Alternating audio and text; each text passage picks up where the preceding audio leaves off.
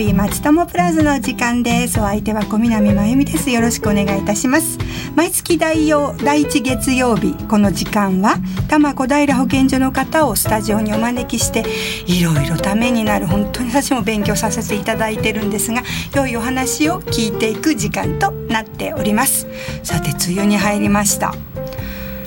なんかあの大事な時期なんだけど憂鬱ですよね。紫陽花も綺麗に咲いているけれども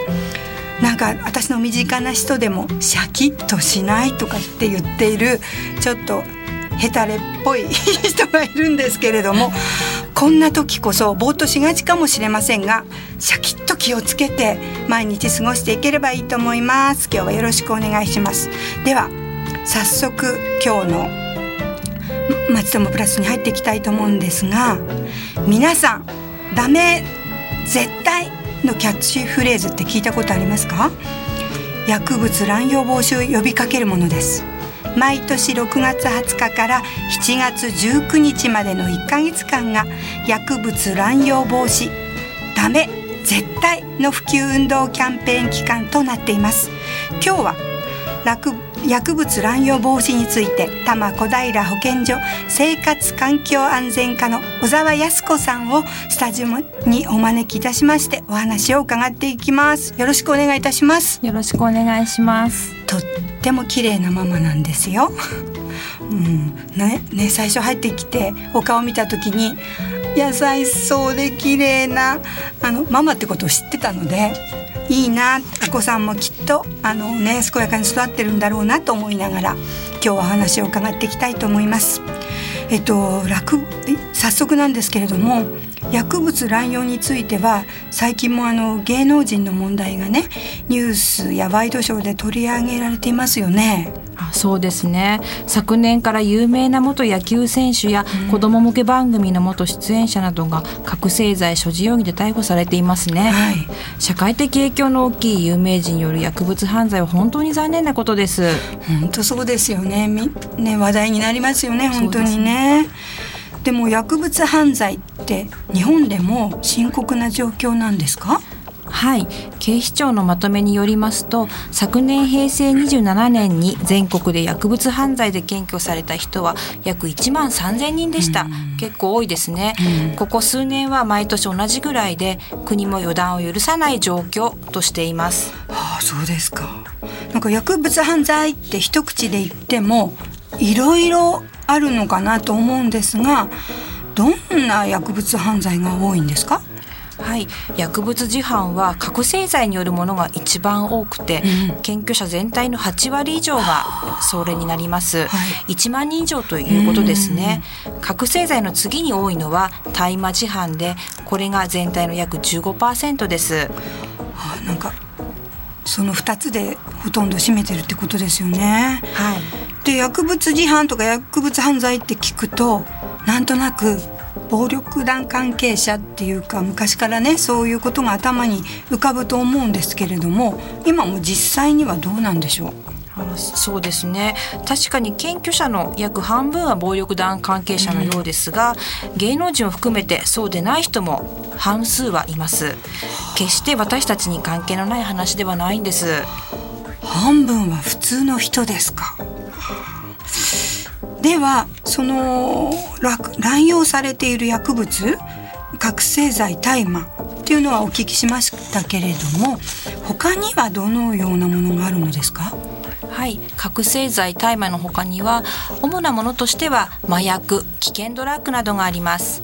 薬物によって規制の内容は違いますが不正な販売、うん、所持使用などは法律で禁止されています、はあ、では乱用するとどういった危険性があるということでしょうか？薬物は脳に作用して中枢神経を興奮させたり抑制したりします、はい、その結果一時的には幸福な気分や爽快感あとは不安が消えていく感じ、うん、あるいは実際にはないものが見える幻覚などがもたらされます、うん、一度でも使ってこうした感覚を経験するとそれが病みつきになってしまってたびたび手を出すようになりそのうち薬物を使っていないと不快に感じるようになってしまって使わずにはいられない依存症に陥ってしまいます。依存症よく聞きますけれど具体的にはどういう状態なんでしょう？はい。これは薬物をやめようと思っても自分の意思ではやめられない状態です、うん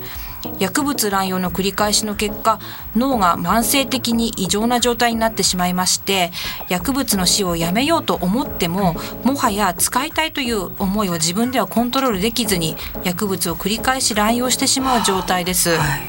そうなりますと薬物を手に入れるのに躍起になって社会生活もままならなくなります。また死を繰り返すと耐性と言いまして同じ量では効き目が感じられなくなってどんどん使用量が増えてしまいますなるほど先ほどから何種類もの薬物を教えていただきましたがどの薬物にもみんなそのような害があるんですか？そうですね。薬物によって脳のどの部分に作用するかは違うので、うん、乱用者が感じる一時的な効き目には差がありますが、うん、依存症になってしまう点耐性が出る点はほぼ共通しています。なるほど。なんか麻薬というとなんか病気にも使われるっていうあのそういう認識があるんですけれどもそれが乱用されてるんですか？あ医薬品の麻薬もありますね、ただ主に乱用されるのは医薬品の麻薬ではなくて、MDMA などと呼ばれます。合成麻薬やコカインなどです、あの医療用の麻薬の話が出ましたのでついでに補足で申し上げますと、はい、薬局で治療のためにもらった麻薬や抗生新薬も、うん、使い方を守って使用しないとそれも薬物乱用にあたるんですよ。あの抗生新薬や麻薬を本来の目的以外に使ったり、はい、余ったものを知人に渡したり、うん、勝手に飲む量や回数を増やしたりすることは危険なので絶対にしないでくださいね。はいわかりました。ね怖いんですね。で先ほど乱用が問題となっている薬物の一つとしてお聞きした危険ドラッグ最近よくね耳にしますけれどもどんなものなんでしょう、はい、危険ドラッグは麻薬などに似せて作った物質が含まれる薬物です、はい、まだ規制されていない成分を含む場合もありますが、うん、まあ、作用が知られていない分かえって麻薬や覚醒剤以上に危険な場合もあります、うん。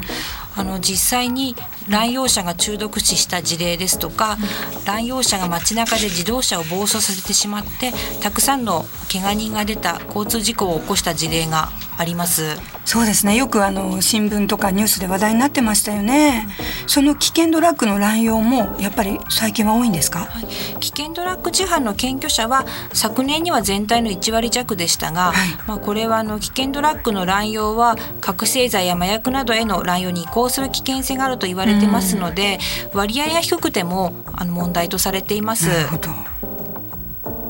あの国や東京都などが規制を強めておりまして、はい。はい、販売店舗に繰り返し調査に入ったり、うん、規制対象のドラッグをネットで販売しているサイトなどをプロバイダーに削除要請をしたりした結果、うん、昨年の7月には街中の販売店がゼロになるなど効果も出ているところです。そうなんですね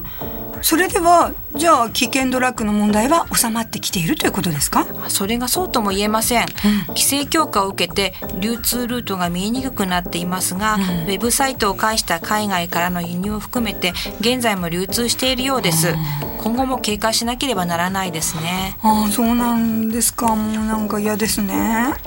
なんか今まであのお話を伺ってきて持ってたり使用したりすると犯罪にもなるし依存症にもなるということがよく分かりましたがどうしてそんな恐ろしい薬物に手を出してしまう、うん、それは一体どういうことなんでしょうね。そうですね。あの薬物に手を出す個人的な理由は、うん、まあ人によっていろいろあるんでしょうけれども、うん、その環境要因としては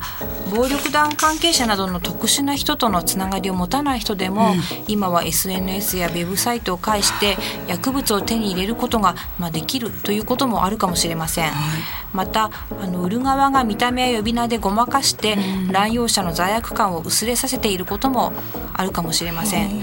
例えば見た目では合成麻薬の一種の MDMA はピンクやブルーなどのカラフルな錠剤で可愛い絵などが刻印されているものもあります。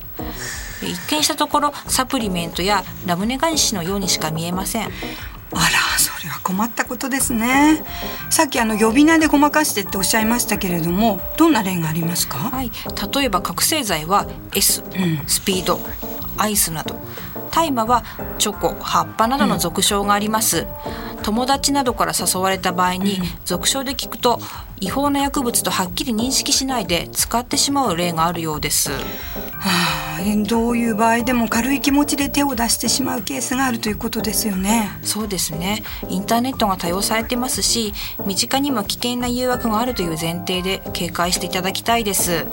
もう薬物乱用も人事と思ったらダメですね。はい。薬物乱用を他人事と考えるのは本当に禁物です、はい、実際検挙された人の中には普通のサラリーマンや未成年者もいますのでえー、そうなんですか？未成年者のその検挙者って多いんですか？検挙者全体としてはもちろん大人の方が多いんですが、うん、中学生や高校生もいます。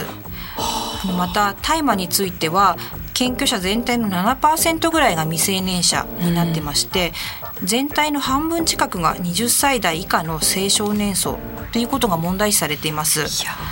あの特にお子さんについては、はい、お家の方がうちの子に限ってそんなことはと思っていても、うん、スマホなどで思わぬ方向に世界を広げていることがないとは限りません、はい、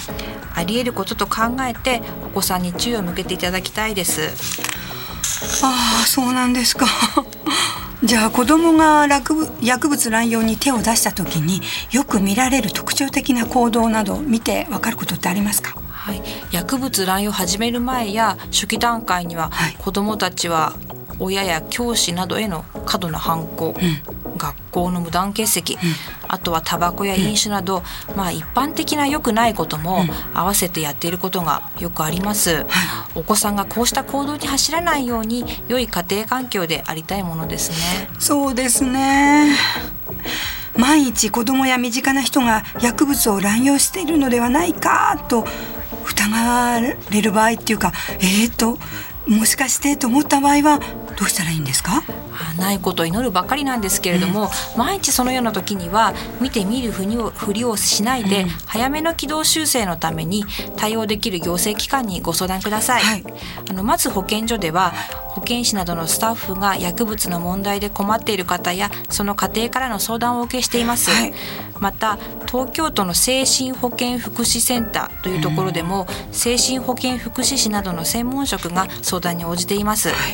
薬物問題を抱える家族などが依存症について知識を身につけたり対応方法を学ぶプログラムも行っています。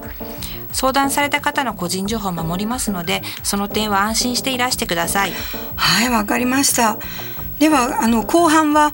どうしたら薬物や乱用対策どのようなものがあるかということをあの伺っていきたいと思うんですがここでちょっとあのリクエストの曲をおかけしたいと思うんです。なぜ私がにっこりなんか笑ってるかっていうと NHK の幼児番組の「見つけた」の中から「明日笑おう」という曲をリクエストしていただいたんですが何か理由ありますか？はい、あの今子育てで忙しいので なかなか自分で曲を聴く時間がないっていうのと意外と子ども向け番組の曲が何ていうか歌詞もメロディーもほっこりするものが 多いのでまあこれでもこれもいいかなと思ってリクエストしました、はい、ありがとうございます。では皆さんほっこりしてください。明日笑おう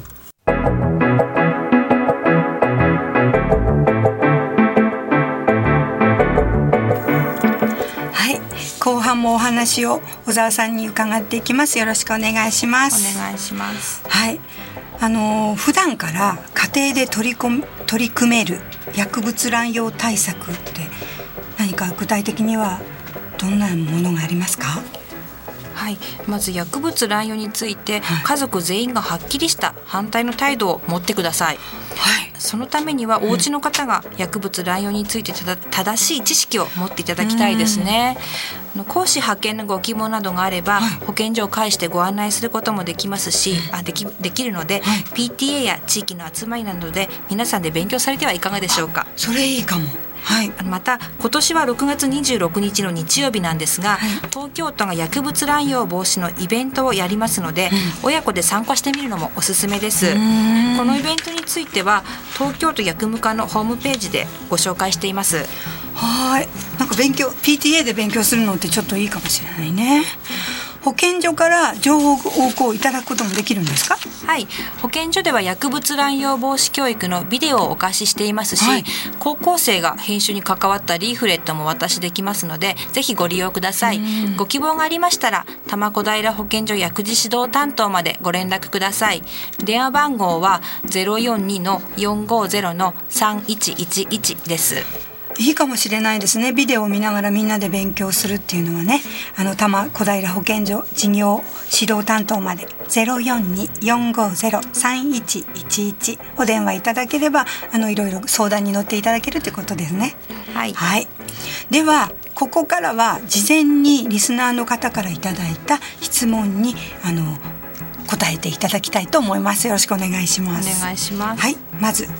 普段そんなに出会いが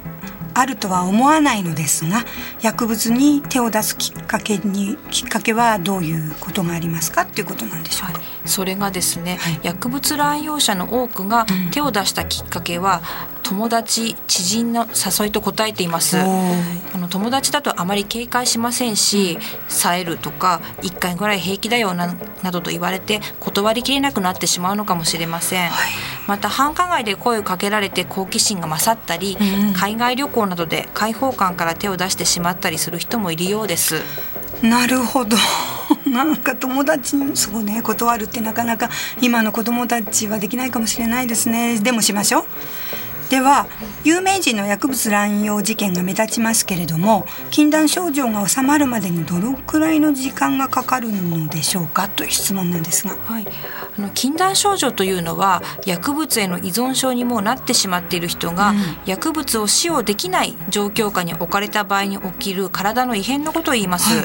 い、ですのでこの方がお聞きになりたいのは、うん、薬物を使わずにいられない依存症が治るまでにどのくらい時間がかかるのかということかなと。えーと、受け止めて回答しますね、はいはい、依存症というのは先ほども出てきましたが薬物乱用の繰り返しの結果起きた脳の慢性的な異常で、うん、これは元の状態には戻らないと言われています。ただ、えー、適切な指導を受けて薬物を使わない生活を繰り返せば普通の生活を送ることができる状態に回復することはできます。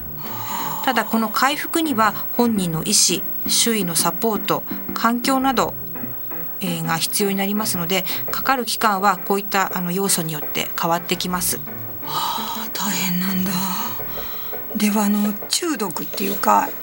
依存症とかってどれくらい使用するとなるんでしょうか？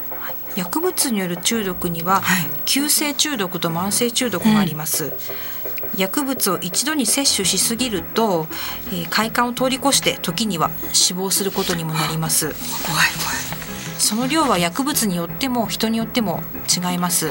一方慢性中毒は依存症の人がさらに乱用を繰り返した結果発生する慢性的な状態を言いまして、はい、もうこうなるかどうかは量だけの問題ではありません。なのでどのくらい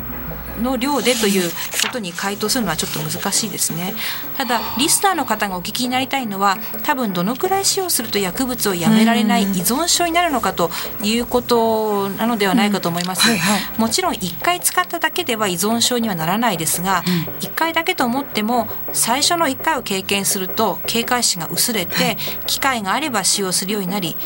そして知らず知らずのうちに依存症になってしまっているいくというのが薬物の恐ろしいところです、はい、ですので少しだけなら大丈夫と思ってはいけないんです。なるほど。思っちゃいけないんですね。一回だって危本当に危ないっていうことですよね、はい。はあ、じゃあもう一つ次の質問ですけれども中毒性はタバコと比べるとどちらが強いのでしょうか？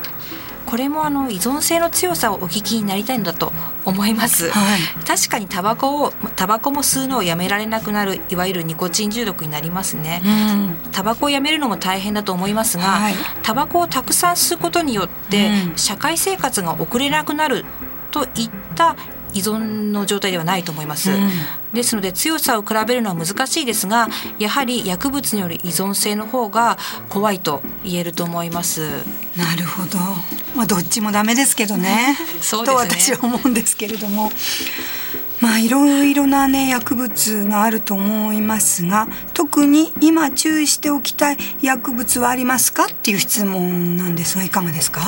あのまあ難しい質問なんですけれども、はい、あの私たちのような普通の生活者が警戒した方方がいいのはやっぱり危険ドラッグかと思います。まあ、危険ドラッグは販売店がなくなった分、うん、流通ルートが見えにくくなっていますがインターネットを介して誘惑されることがあるかもしれません。はい、次々と新しいものや売り方で迫ってきますし、規制されていない物質を使って違法性がないっていうことを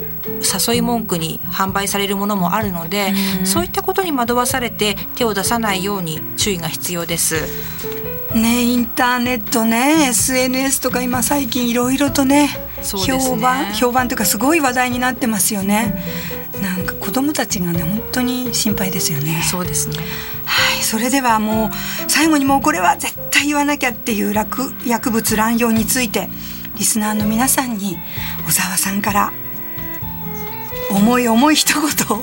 お願いいたします。はい、あの先ほど薬物乱用が体にもたらす悪影響についてお話ししましたが、はい、薬物乱用は自分だけの自分の体だけの問題にとどまりません、うん、家族の生活は破壊されるでしょうし、うん、それまでの友達も失うことになると思います、はい、また社会的な信頼もなくしてその後のまあ人生は一気に真っ暗といったところかと思います、はい。一時の快感を安易に求めて人生を台無しにするのはあまりにももったいないです、はい、毎日誘惑されることがあっても薬物乱用はダメ絶対です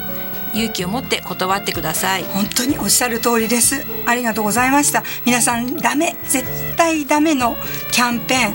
えー、と6月20日から7月19日ま ,19 日までの1か月間が薬物乱用防止の普及運動キャンペーン期間となっていますのでこの機会をあの利用して皆さんも真剣にね身近に今までないわっていう方もこれからはわからないのでそういう世の中にならないように少しでも自分の周りがならないようにしっかり勉強してあの薬物なんて追い出したいとそう思います。今日は多摩小平保健所生活環境安全課の小沢康子さんにスタジオに来てあの大切なお話を伺いました。小沢さんありがとうございました。ありがとうございました。はい。さて8月ですけれども8月は小児救急医療についてあのお話がありますので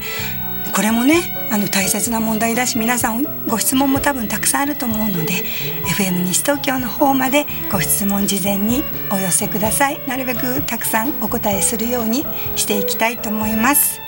さて今日のまちともプラス今日はあの梅雨入りして初めてでしたけれども今日は雨は降っていませんが皆さんシャキッとしてあの清々しい梅雨とはいえ清々しい毎日を送っていきましょう。お相手は小南真由美でした。ではここで一曲曲を聴きながらお別れしたいと思います。安全地帯で悲しみにさようなら。では私もさようなら。